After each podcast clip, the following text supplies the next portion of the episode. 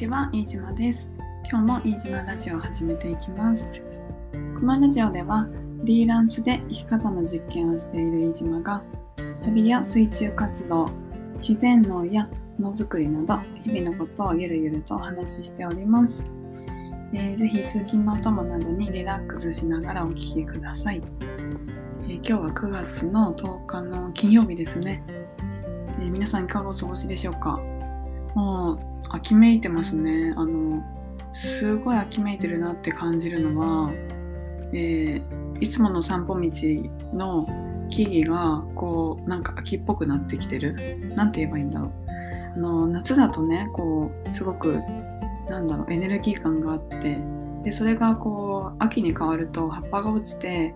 で色もね黄色っぽくなるし、なんか空気感が秋にね変わりますよね。なんかこの1週間ぐらいですごいそれがひしひしと感じてて。でスズムシの鳴き声もそうですし、うん、あ秋だなって思って、まあ、散歩道とかあとは私はよくランニングをするんですけれどもそのランニングコースも、あのー川沿いのなんて言えばいいんだろうあれは。川沿いの歩道っていうのかな？なんか走るスペースなんですけれどもそうそこで走ってるとねあの木がねだんだんこう色づいてきたりだとかうん。なんかね秋になってるなっていうのをすごい感じてるところです。あとあれですよねなんか空も秋っぽくなってきましたね。夏だと,、えー、と積乱雲なんかもくもくしてますけど、うん、空の感じもね秋っぽくなってきましたね。いやースポーツの秋食欲の秋、えー読書の秋。ね。楽しいことがたくさんって感じですけどまあ秋も短いですからね。あっという間に冬になるのかなって思いながら日々過ごしているところです。で今日はですねあの昨日私が、えー初めてペーパードライバー講習を受けた話をしていきたいと思います。えーとですね私学生時代にえー免許を取りましてでまあずっと東京にベースを置いているので、まあ、海外に行ったりとかいろいろしてますけれども一応まあ東京なのでそこからねあの取ったものの結局車乗ってなくって。だって東京だったらさ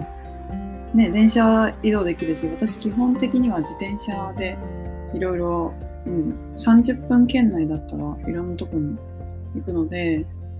なんでね、なんか全然車に乗る機会もなかったし、乗りたいと思ったこともなくって、で、車って持ってると高いし、駐車場も高いじゃないですか。そう、なので、もう、ただの、何、身分証明書と化していて、で、だからゴールドなんで、ゴールドカードゴールドの免許証なんですけど、で、なんかね、今年に入ってから、今年に入ってというか、まあ、ここ数ヶ月ですかね、2ヶ月ぐらいかな、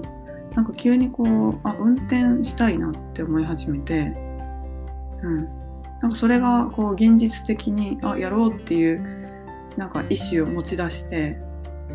でそのきっかけっていうのがあのモバイルハウストレーラーハウスって言えばいいのかな。あの軽トラックの荷台の部分に小屋を積んででそこをお家でそこに住むっていう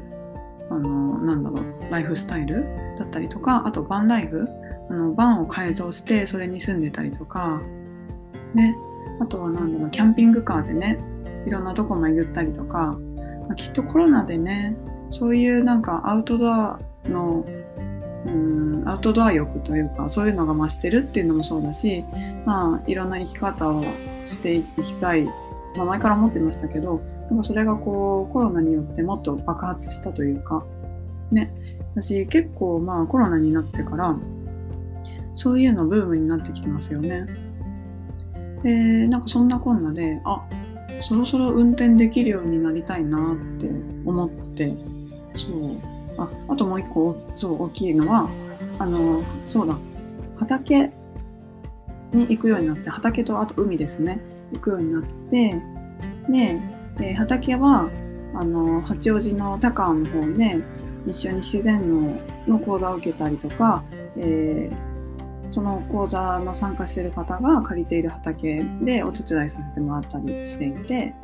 で海には、えーと、主に逗子や葉山の方とかあと真鶴とか熱海とかそっちの方で潜ってて結構こう荷物多くって移動も多くて大変なんですよね。で車があればあの車に機材とかいろいろね工具を積んでいけるし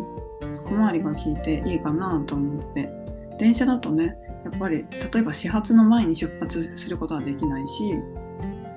私荷物をね電車で持って電車に乗る時に持って移動しなきゃいけなくてそれが結構辛いなっていうのがあります。そう。それも大きな理由の一つですね。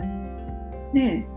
えー、ただまあ10年以上というかまあもはやなんだろう初心初心者以下みたいな感じに なんかペーパードライバーですらないみたいな、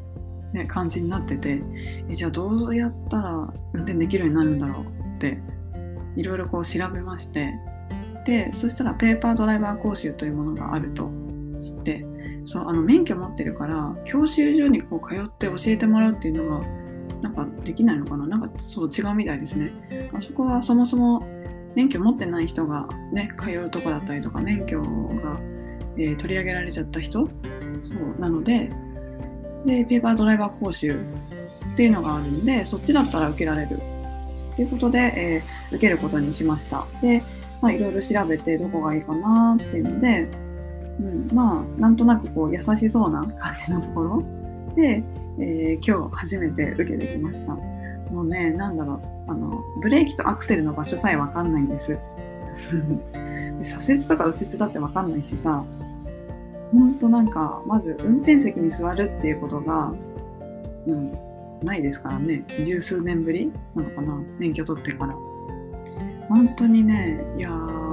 怖くてどうなることやらって感じだったんですけどやでもねあのやっぱりプロにかかるとねなんとかなるもんですよね。2時間半でで最初助手席に座って家の近くを、まあ、家の近くのあの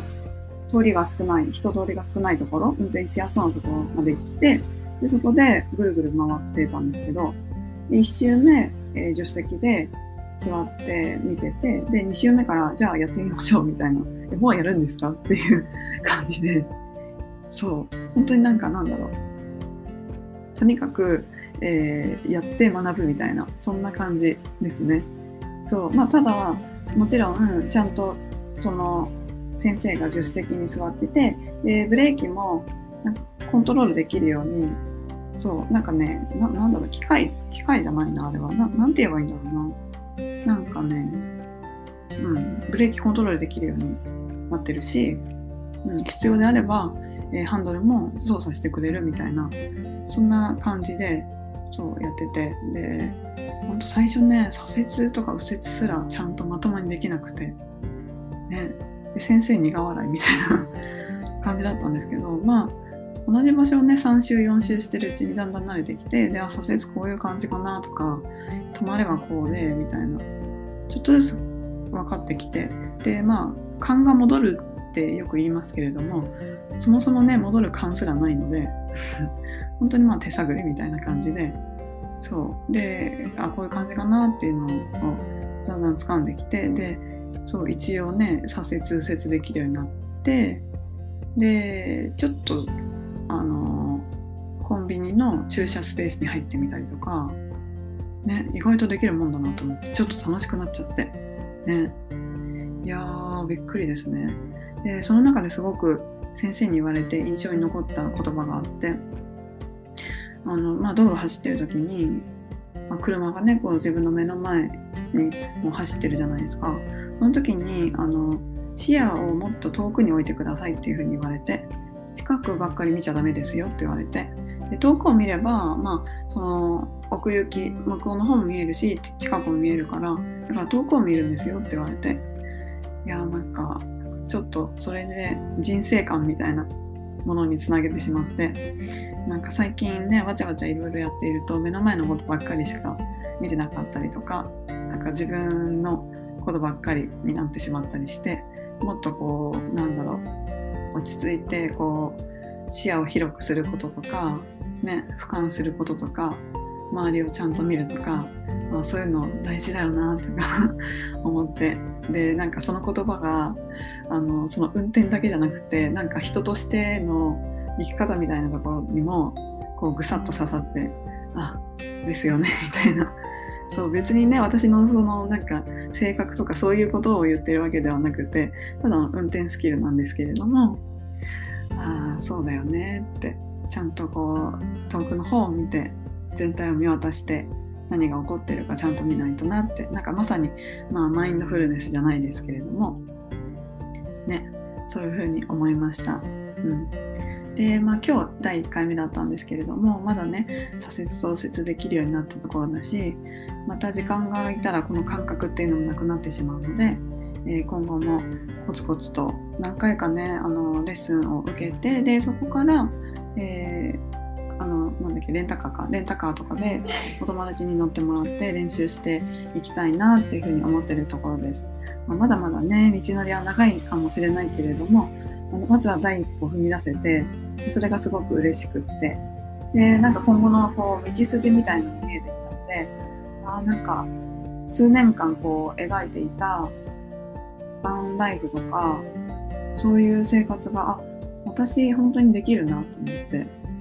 うんね、なんかやっぱり頭で描いていてそれを行動に起こしていくとあ意外となんかこれ叶っちゃうなみたいなそんな、うん、感じですよね。そうだからもしあのこれを聞いてる方でもあこういうことやってみたいなとかなんかイメージがあってでそれをなんかまあスタートすることが可能であれば、まあ、小さなステップでもいいと思うので、えー、進んでいっていただいたらいいかなというふうに思っております。私も頑張っていきます。はい。では、今日も最後までお聴きいただきましてありがとうございました。今日も皆さんにとって良い一日でありますように。にじまでした。バイバーイ。